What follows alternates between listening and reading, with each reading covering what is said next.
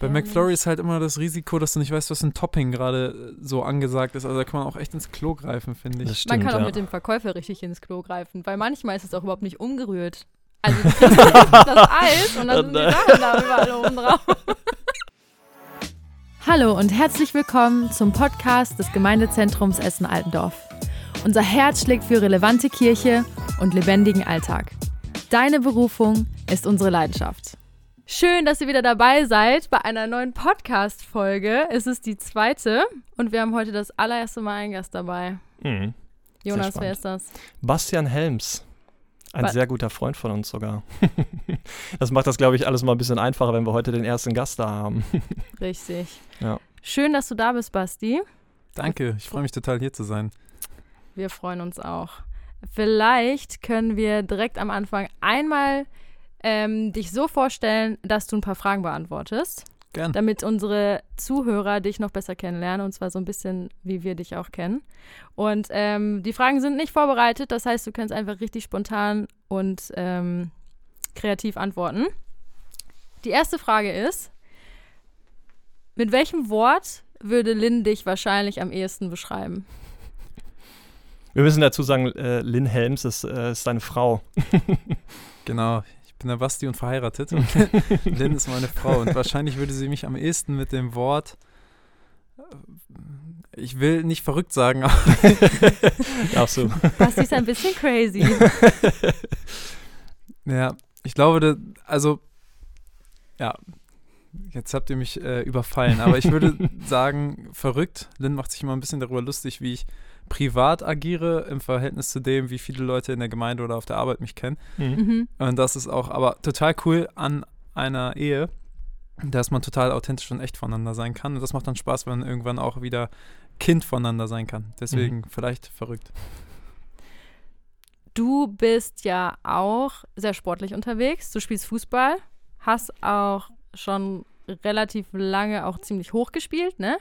Und ähm, vielleicht sagst du mal, was ist so dein Favorite Moment, der mit Fußball zu tun hat bisher? Wir hatten mal eine Zeit, das kann ich äh, auf jeden Fall eindeutig beantworten. Wir hatten mal eine Zeit äh, in der A-Jugend, da ist man ungefähr 17, 18 Jahre alt.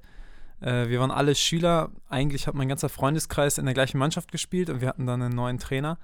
Und wir haben in der Bezirksliga damals gespielt, in Niedersachsen. Also es ist nicht so wirklich hoch, aber auch Wo liegt Niedersachsen nochmal? Niedersachsen in, in Deutschland. Kenne ich gar nicht. Das muss man geklärt haben. Es liegt überhalb von Nordrhein-Westfalen. aber unterhalb von Schleswig-Holstein, genau. Aus Links von Deutschland. In Südniedersachsen. und wir hatten einen neuen Trainer und haben in dieser Bezirksliga-Saison so ziemlich alles gewonnen, was es zu gewinnen gab, sind am Ende aufgestiegen und das war so ein krasser Zusammenhalt, so eine Einheit, das hat richtig Spaß gemacht. Wir haben zelebriert, wir haben uns auf den Auswärtsfahrten schon vor Anpfiff total gefreut, war eine coole Truppe zusammen. Dann jedes Mal zusammen gefeiert, wenn wir gewonnen hatten. Äh, Die Trainingseinheiten haben Spaß gemacht. Also das war eine richtig coole Zeit. Generell macht Sport immer mehr Spaß, wenn man gerade zu dem siegenden Bereich gehört. Also Vor allem Ja. als Bayern-Fan, ne? genau, als Bayern-Fan kann ich das auch ein Sehr Lied von singen. Aktuell nicht, aber normalerweise schon. Mhm. Genau. Das war der, definitiv die schönste Zeit. Mhm. Okay, und jetzt die letzte und alles entscheidende Frage. Mühlenberg oder Essen? Ja, das ist jetzt natürlich Falsches. eine politische Frage. Ich würde so sagen, Mühlenberg ist definitiv schöner, aber jetzt in meiner jetzigen Lebenssituation bin ich sehr, sehr gerne in Essen und werde auch in den nächsten Jahren, gehe ich erstmal davon aus, in Essen bleiben. Mhm. Essen hat auch, auch wenn man es wahrscheinlich über jede, schöne, äh, über jede Stadt sagen kann, schöne Ecken, aber was Essen vor allen Dingen hat, sind tolle Menschen. Sehr Die schön. Antwort, die freut uns Sehr gut. natürlich sehr. Für alle, die es nicht wissen, Basti, du kommst aus Mühlenberg.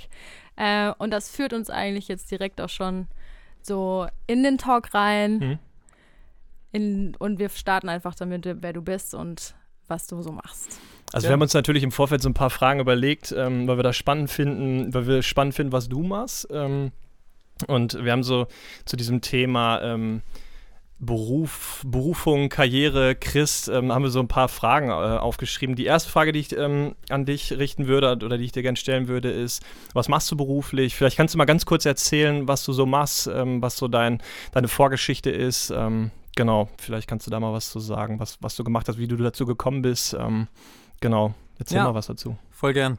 Ich hole mal ein bisschen aus. Ich bin jetzt 25 Jahre alt. Mit 18 äh, war so die Phase, habe ich ja mein Abitur fast gehabt und äh, hatte auch die Zusage für ein duales Studium hier bei einem größeren Konzern im Ruhrgebiet. Mhm. Deswegen bin ich nach Essen gezogen, weil hier eben mein Studium war. Habe mhm. im Bereich BWL ein duales Studium dann gemacht und später dann als äh, Projektmanager bei Siemens angefangen. Da mhm. habe ich dann mehrere Jahre gearbeitet, bis ich irgendwann gemerkt habe, okay, ich habe jetzt hier so langsam einen Bereich erreicht, der zur Komfortzone wurde habe gemerkt, okay, die Projekte laufen, machen Spaß. Ich hatte richtig coole Kollegen, tolle Partner, ähm, coole Kunden, aber ich habe mich nicht mehr jeden Tag total herausgefordert gefühlt, irgendwie mhm. was Neues zu lernen. Ja. Und deshalb habe ich ähm, nochmal überlegt, okay, was willst du eigentlich machen? Und bin jetzt Unternehmensberater. Und wie es dazu gekommen ist, ist eine relativ coole Geschichte. Mhm. Ich habe ja eigentlich, äh, wie ich schon gesagt habe, gar keinen Hintergrund in Richtung IT, bin aber äh, Unternehmensberater im Schwerpunkt IT.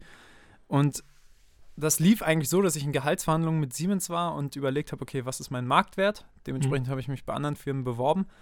Und im Zuge dessen bin ich über eine Bekanntschaft, äh, das war früher meine Teamleiterin, mal eine kurze Zeit lang bei einer Kirche in Essen, mhm.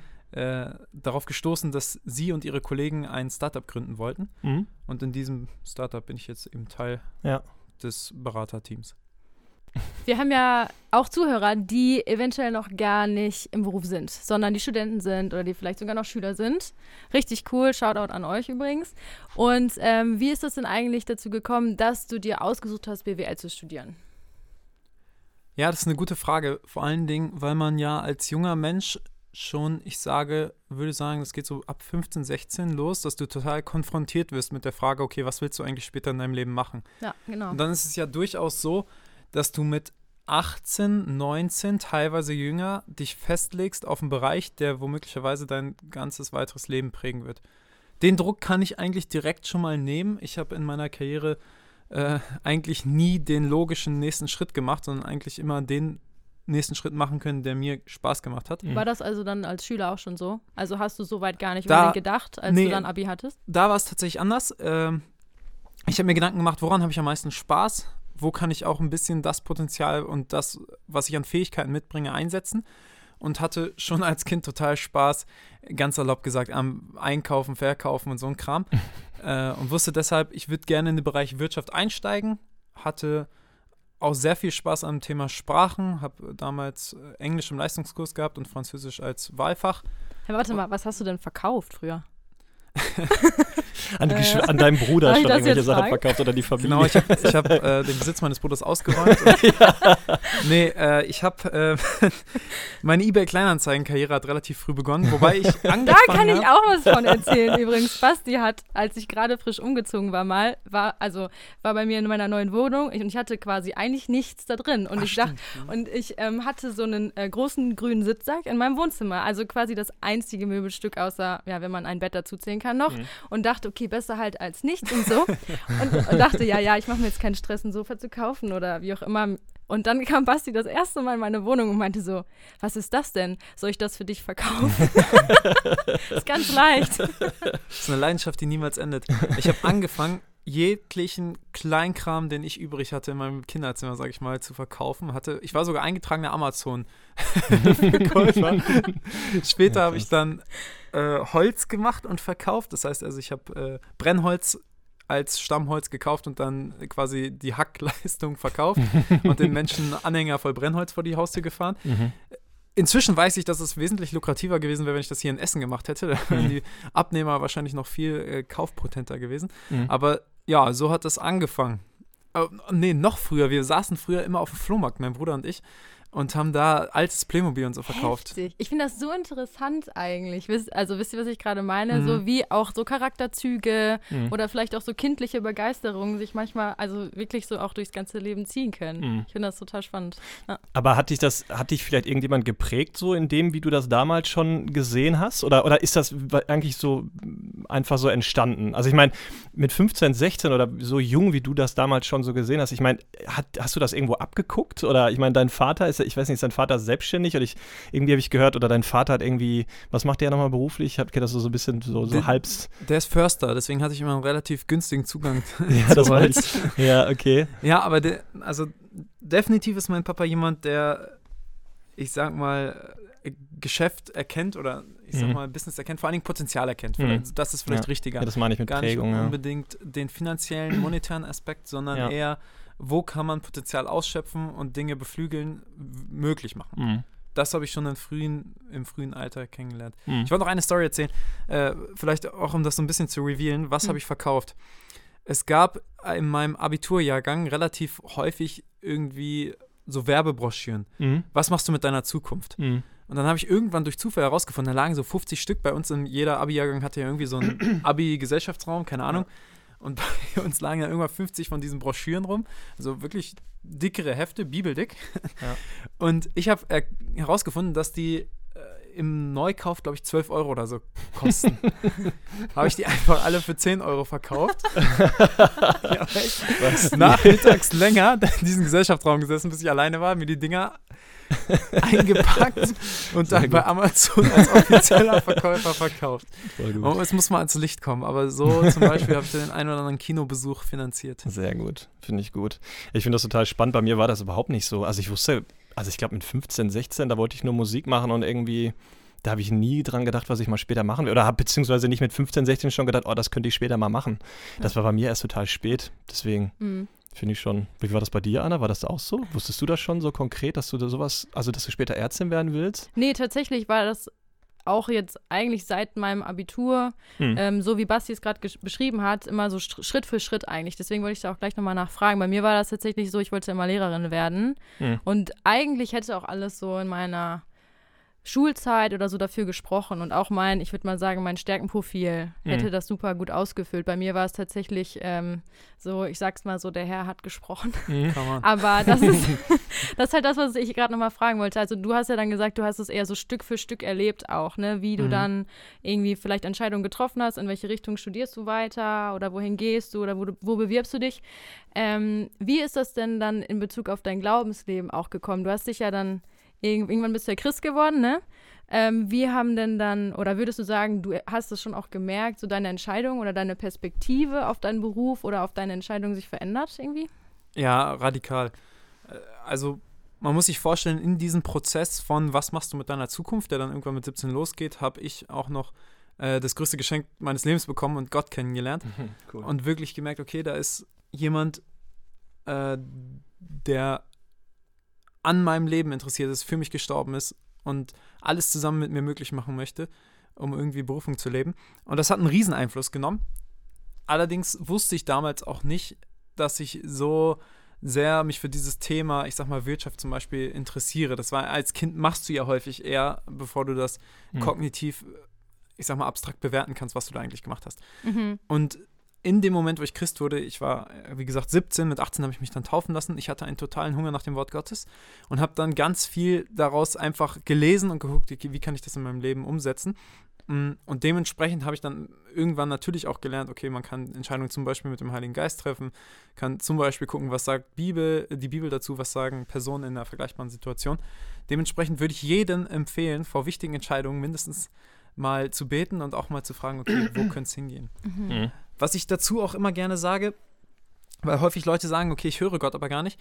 Man ist eben auch durch äh, seine Bekehrung ausgestattet mit Autorität, über Umstände zu herrschen. Und dementsprechend bin ich davon überzeugt, dass wir viele Entscheidungen als Christ auch in einer gesunden Autorität treffen können und wissen, Gott stellt sich dazu.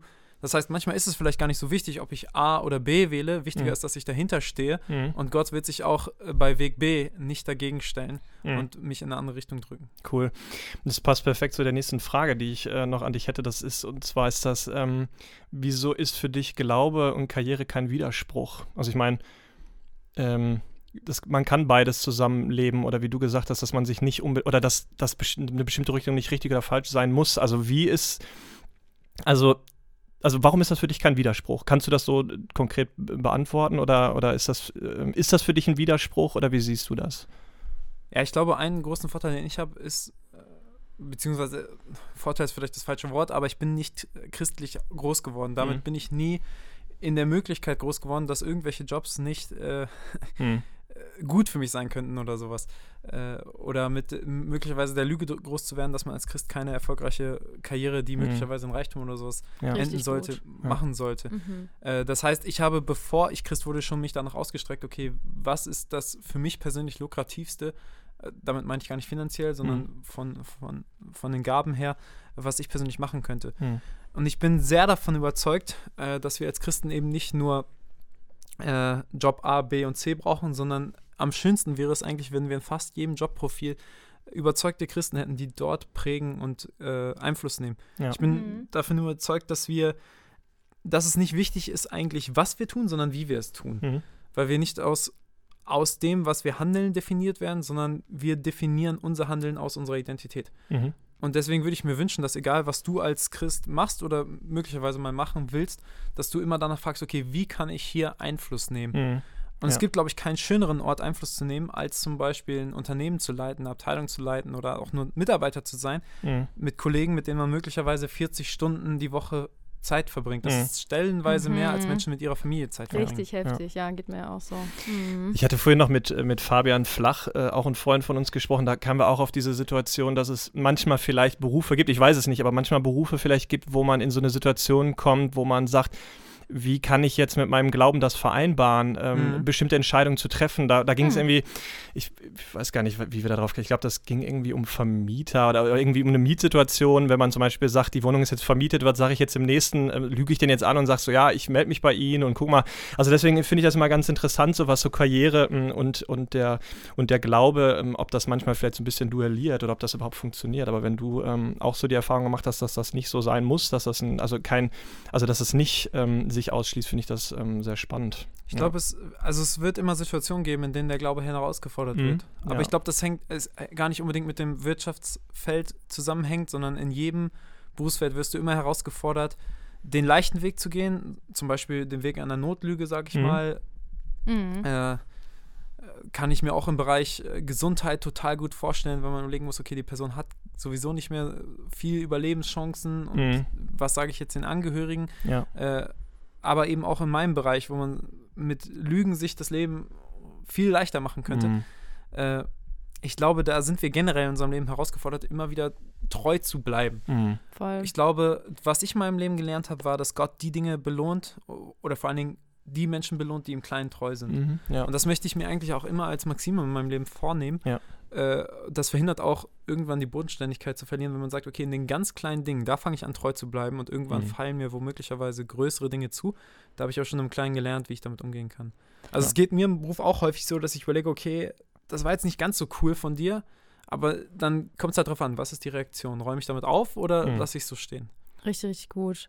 Es ist ja auch so, ähm, ja, wenn Gott einen an einen bestimmten Platz ruft, dann ist das ja auch im Grunde genommen so dein, der, das Trainingsfeld, in das Gott einen Ja. reingestellt hat. Mhm. Ne? Ja. Und ich habe gerade nochmal so gedacht, als du geredet hast, ich glaube voll oft auch m, ja, unter uns Christen ist manchmal so ein bisschen dieser Gedanke da, okay, eine große Berufung zu haben bedeutet, ähm, im Vollzeitdienst in der Kirche zu stehen. Also Mhm. so die Leute, die auf der Bühne stehen oder die Mhm. Leute, die halt predigen oder die irgendwo dann es geschafft haben, sag ich mal, irgendwie in Leiterschaft zu sein, ähm, die haben eine große Berufung. Mhm. So, und die, die in Gemeinde nicht so viel vorkommen, ja, die haben vielleicht eine kleine Berufung oder wie Mhm. auch immer. Aber äh, eben zu sehen, okay, Berufung leben bedeutet nicht oder ist nicht auf Gemeinde beschränkt. Mhm. So, das ist, glaube ich, auch mega, ähm, mega wertvoll, das äh, in seinem eigenen Leben auch zu sehen ne, und zu suchen und Ja. auch zu erleben, dass Gott einen eben auch außerhalb, oder was heißt auch, vielleicht gerade gerade außerhalb von Gemeinde oder von Kirche da ähm, auch gebraucht. Ne? Ja, total. Wie siehst du denn äh, so deine Einflussmöglichkeiten auf der Arbeit? Also gibt es auch so konkrete Situationen, wo du das dir vielleicht aktuell gerade vornimmst oder wo du schon gemerkt hast oder wie ist das so? Ja, ich wollte noch kurz Bezug nehmen auf deine vorherige Aussage. Hm. Äh, ich habe mal Kinder- und Jugendarbeit äh, und vor allen Dingen ja, Teenie-Kinderarbeit gemacht und da kommt total rum, dass die Perspektive häufig ist, okay, ich muss Missionar werden oder Arzt in Wi- Entwicklungsländern, damit ich einen Job mache, der gottgefällig ist. Mhm. Und das ist eben genau der Punkt. Es ist wichtig, dass wir Menschen haben, die dort in den Riss treten, aber es ist vielleicht umso wichtiger, dass alle anderen wissen, ich bin genauso von Gott gebraucht in dem, was ich gerade tue. Wie schön wäre es, wenn der Posten von mehreren Bundestagsabgeordneten oder vom Bürgermeister oder von, äh, von dem Vorsitzenden des äh, des Mhm. äh, Rotary-Clubs in irgendeiner Voll. Stadt, wenn das Ja. Christen sind. Ja, genau. Oder Was für ein vielleicht, Einfluss. oder Mhm. vielleicht auch gerade genau so die Jobs, die, wo man vielleicht denkt, ah, okay, könnte ich das irgendwie mit meinem Gewissen vereinbaren, so einen Beruf zu haben, vielleicht auch gerade mal viel Verantwortung, ne, oder irgendwie in einer Mhm. hohen Position, wo vielleicht auch viel Risiko bei ist. Kann ich das als Christ, ne? Hm. Ja, genau. Und wie ich Einfluss nehme, ich habe jetzt kein, ist vielleicht ganz wichtig zu sagen, ich bin jetzt kein Abteilungsleiter, habe keine, führe keine Menschen, aber was ich viel mache, ist Projektgeschäft.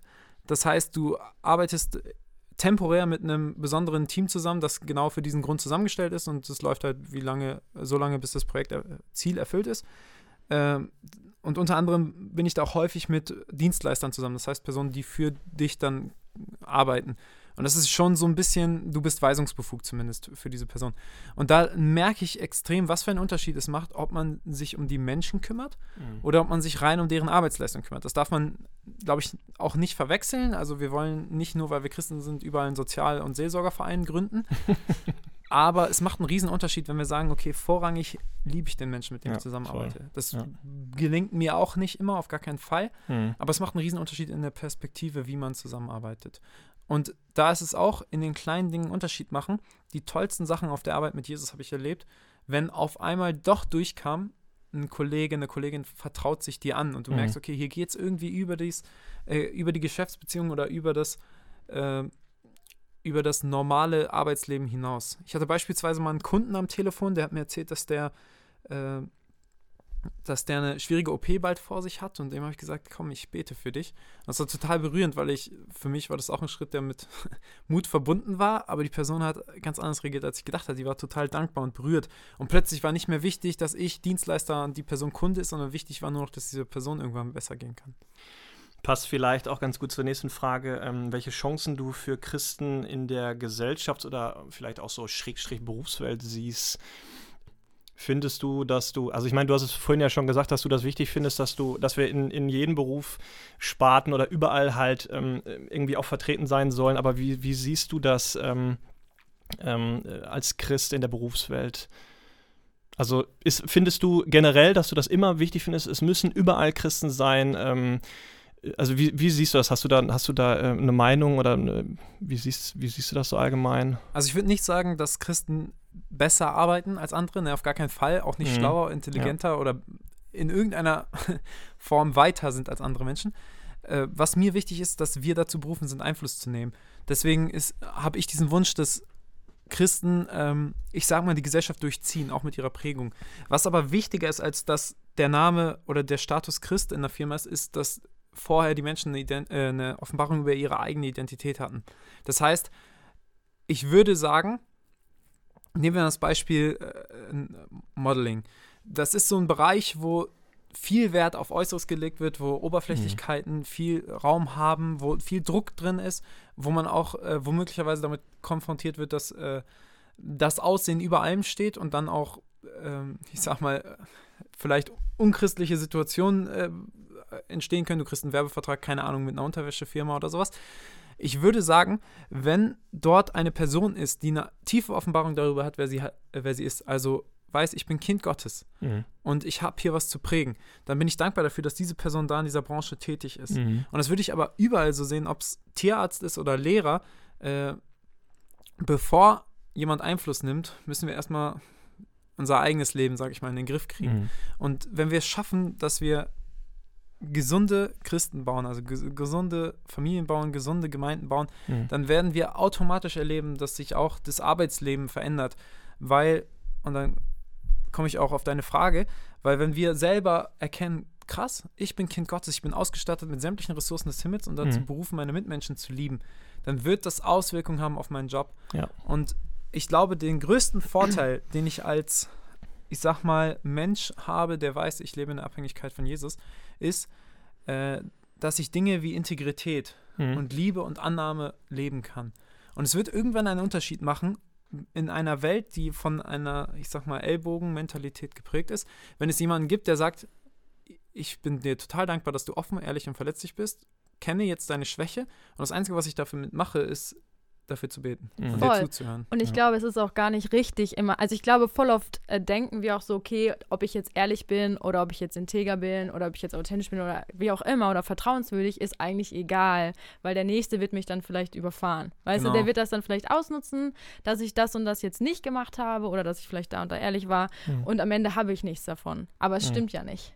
So, weil Gott ja Magnet ist. Mhm. So, und weil es natürlich Substanz hat, wenn ich ein Mensch bin, auf den sich andere verlassen können. Und ähm, Mhm. die Menschen um mich herum werden das ja spüren, wie ich bin. Und Ja. ähm, das merke ich selber auf der Arbeit auch, dass Ja. immer wieder Leute überrascht sind, quasi, wenn man meiner un unge äh, unsicheren Situation oder in einer unangenehmen, das wollte ich sagen, unangenehmen Situation ehrlich ist. Und vielleicht dann mal sagt, ah, okay, äh, habe ich vergessen. Oder sagt, ah ja, ich bin irgendwie länger geblieben. Oder ja, habe ich mich noch drum gekümmert oder so, auch wenn man Ja. selber nichts davon hat. Ne? Nicht jetzt, um irgendwie Eindruck zu machen, sondern einfach, weil die Leute merken, krass, okay, der ist hier nicht da und äh, trägt eine Maske und man kann Mhm. sich eigentlich nicht Ja. auf den verlassen, sondern wenn der was sagt, dann kann ich auch davon ausgehen, dass es stimmt. Das Ja. sind ja Menschen, mit denen man Ehrlichkeit, super. ja, mit denen jeder gerne zusammenarbeitet. Das ist ja, Ja. nicht nur, ähm, also ich glaube, manchmal unterschätzen wir das. Definitiv. So. Mhm. Mhm. Ich glaube, das ist auch, wie du gerade gesagt hast, Basti, dass wir da auch Chancen haben, halt diesen Unterschied zu machen und auch ähm, für den Mensch da zu sein. Ne? Also, dass man vielleicht nicht in dem Moment dann dieses Projekt sieht, was ja immer noch vielleicht im Vordergrund steht, aber dass wir, glaube ich, einfach den Unterschied machen können, dass wir für, für andere Menschen da sind. Und wie du gesagt hast, dass der ein oder wo du für den einen gebetet hast, dass man da vielleicht einfach so den, den Eindruck schaffen kann, dass wir, dass wir einfach vielleicht anders sind. Ich hoffe es, ich weiß es nicht. Ich weiß nicht, wie ich auf meiner Arbeitswelt oder in meiner Arbeitswelt bin, aber ich glaube, das ist schon spannend, wenn gerade ähm, viele Christen oder wenn wir als Christen da so ähm, bestimmte ähm, in be- bestimmten Berufsfeldern sind, wo wir viel Einfluss nehmen können. Ne? Das finde ich schon total gut. Wenn du bei Deichmann guckst, ich habe mal eine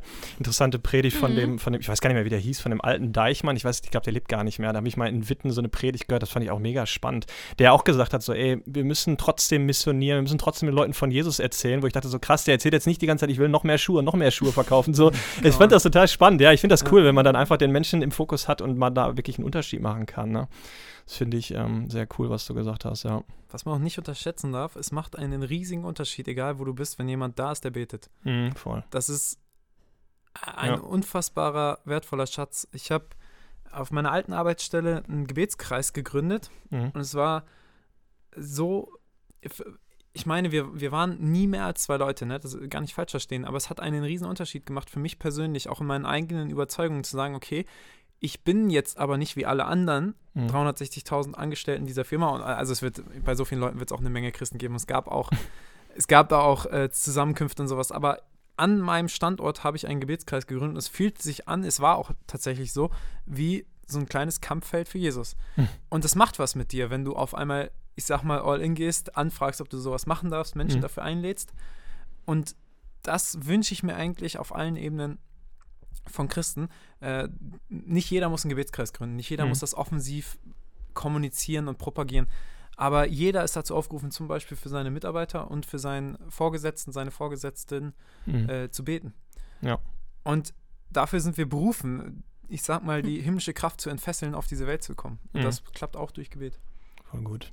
Finde ich total spannend. Ich hatte das mal bei mir auf der Arbeit, das war so ein bisschen beschämend eigentlich da. Also ich arbeite mit, mit Langzeitarbeitslosen zusammen und ich bin, ich weiß nicht, seit knapp zwei Jahren jetzt da oder, oder drei Jahre sogar. Unangenehm, ne? ich glaube sogar, ich glaube, das sind mittler- mittlerweile sogar fast drei Jahre. Und da kam äh, eine Teilnehmerin zu mir und meinte so, ähm, Herr Picht, ähm, wir müssen den Leuten von Jesus erzählen. Ähm, wir müssen den, ey, die, die kennen viele Jesus noch nicht. Und ich dachte so, ey, warum bin ich da nicht drauf gekommen? Also ich meine, klar, es muss jetzt auch nicht für jeden so ein Zwang sein, irgendwie auf der Arbeit Mhm. immer sofort da irgendwie von Jesus zu erzählen. Das ist vielleicht auch nicht immer passend, ich weiß es nicht. Ich meine, klar, von Jesus zu erzählen ist wichtig und ähm, aber das fand ich irgendwie total spannend, dass da so Leute waren und das so als selbstverständlich gesehen haben, so, ey, wir haben Jesus und wir sollen oder wir können den anderen Leuten von Jesus erzählen. Und für die war das ganz normal. Äh, So auf der Arbeit, so wir gehen jetzt zu den anderen und erzählen von Jesus, das fand ich total spannend von, von einer Teilnehmerin von mir. Und ähm, ich hoffe mal, dass ich da eventuell auch irgendwann mal hinkomme, sodass ich dieses Herz habe, ähm, ähm, mir ist das nicht unangenehm, sondern ich will von Jesus erzählen. Und ich kann hier auf der Arbeit, wo ich gerade arbeite, kann ich den Leuten von Jesus erzählen oder wie du gesagt hast, Basti, auch einfach mal für Leute beten oder denen einfach mal so ein offenes Ohr schenken. Ne? Das ist halt auch, was ich auch ähm, sehr cool finde. War das für dich eigentlich sofort irgendwie immer klar, dass das Teil von äh, ja, deiner Arbeitszeit oder von deiner Arbeit quasi ist, da eben ne, aus christlicher Sicht, sage ich mal, zu sein? Oder gab es irgendwie, ist das irgendwie so, dass du manchmal denkst, boah, krass, ich bin dann auch unter Strom und ich denke dann einfach manchmal nicht dran? Oder äh, gab es da irgendwas, was dir geholfen hat? Oder? Ja, definitiv erlebe ich mit zunehmend stärkeren F- Stress und Verantwortung, dass ich selber schnell, zu schnell aus meiner Sicht dazu neige, äh, bestimmte Grundwerte und Prinzipien aufzugeben, die ich aber eigentlich eindeutig leben möchte. Und das ist immer wieder wichtig. Für mich persönlich, ich weiß nicht, wie andere das machen, aber ich persönlich versuche jeden Tag mit Jesus zu starten. Und wenn es nur zehn Minuten sind, aber eigentlich peile ich an, jeden Morgen eine halbe Stunde mit, mit Gott Zeit zu verbringen, um aus dem Vollen auf die Arbeit zu kommen, also um, um aus einem vollen Tank geben zu können. Weil ich häufig merke, irgendwann nehmen Aufgaben überhand, irgendwann kommt man in den Tunnel, was per se nicht schlecht ist, aber wenn man dann anfängt, aus dem Tunnel heraus Entscheidungen zu treffen und nicht mehr aus seiner Identität als Kind Gottes, dann habe ich auch schon viele Sachen gesagt oder Entscheidungen getroffen, wo ich dachte, okay, mit einem kühlen Kopf hättest du das nicht so Mhm. gemacht. Ja, kenne ich. Vielleicht kann ich da sagen, ich glaube, dass es total normal ist und es wichtiger Mhm. als Christ ist, aber wie geht man damit um? Ist man in der Lage, Fehler einzugestehen und umzukehren? Äh, vielleicht sich mal irgendwo zu entschuldigen oder Dinge Ja, gerade zu rücken? Oder bügelt man das weg? Und da erlebe ich, mit- spätestens am nächsten Morgen kommen diese Themen wieder hoch Ja, in meiner Zeit mit gut. Gott. Ich glaube, das ist auch nochmal wichtig, irgendwie so zu reflektieren, ne, dass eben jetzt der Anspruch an uns jetzt auch nicht ist, perfekt zu sein. Ja, ne, auf jeden Fall. Sondern dass eben auch genau an Mhm. solchen Situationen sichtbar wird, also wie wir damit umgehen und ähm, ja, wie wir, ja, genau, wie wir damit umgehen und was wir daraus machen. Genau, Ich ja. glaube, das wäre auch schlimm, wenn wir die, ähm, die ähm, Absicht oder beziehungsweise wenn wir immer so diesen Hintergedanken hätten, wir müssen jetzt perfekt als Christ arbeiten. Ich meine, was ist perfekt, ne? Aber ähm, das ist natürlich Mhm. schon hart, wenn man glaubt, oder wenn man glaubt, man müsste immer jeden Tag da abliefern auf der Arbeit. Ne? Ich glaube, also ich finde das auch gut, so dieses ähm, täglich dafür zu entscheiden, so dass man ähm, Gott mit auf die Arbeit nimmt oder in die Arbeit oder wie auch immer, aber ähm, Basti, Genau. nochmal eine Frage, ne? Äh, wie machst du es eigentlich mit deiner Zeit? Also ich kenne dich ja jetzt schon ein bisschen länger und ich habe manchmal das Gefühl, deine Tage haben halt 30 Stunden oder so. Und ähm, das wollte ich dich schon lange mal fragen. Also gibt es da für dich irgendwie so, äh, ja, weiß ich nicht, wie nenne ich das denn jetzt? Nicht Muster, aber wie hast, also bist du einfach so, dass du viel schaffen kannst? Oder würdest du auch sagen, deine Kapazität hat sich vergrößert mit der Zeit, in der du, je mehr du gemacht hast quasi, dass du auch gemerkt hast, ja, okay, ich kann dadurch auch mehr schaffen. Äh, wie nimmst du das eigentlich selber wahr? Sollten wir Lynn vielleicht fragen, Ja, oder? weil, Das ist genau äh, die Antwort, die ich auch gegeben hätte. Äh, Fluch und Segen zugleich. Ich würde mich selber als extrem schon strukturierten Menschen bezeichnen. Ich habe für alles, was mir wichtig ist, Zeitslots. Arbeite teilweise sogar mit äh, Zeitplänen für Sachen, die mir Spaß machen, um also richtig mit Kalender und so. Genau. Mhm. Äh, und sehr systematisch. Ich habe jetzt zum Beispiel äh, gesagt, ich möchte mir gerne mein Französisch intensivieren. Da habe ich mir einen, einen Zeitplan dafür geschrieben, wann und wie ich das lerne. Und jetzt habe ich nächste Woche Samstag eine Prüfung und bin tatsächlich eine Woche vor Prüfung mit dem Lernstoff durch. es, ich habe jetzt den Lernstoff eines Schuljahres in anderthalb Monaten geschafft. Also das ist, das ist möglich. Also ich würde schon sagen, ich bin damit gesegnet, sehr viele Kapazitäten zu haben. Ja, wir können nicht alle Köpfe sein, ne? Steht im Korintherbrief, könnt ihr gerne nachlesen. Gut, dass wir dich haben, Basti. Ich würde sagen, ich bin so eine durchtrainierte Wade. Schön. Kein, kein Kopf. Aber da ist, ich will das auch klar sagen, weil das schnell auch im Gemeindekontext glorifiziert wird, dass man sagt, boah, krass, der schafft ja so viel und der macht so viel.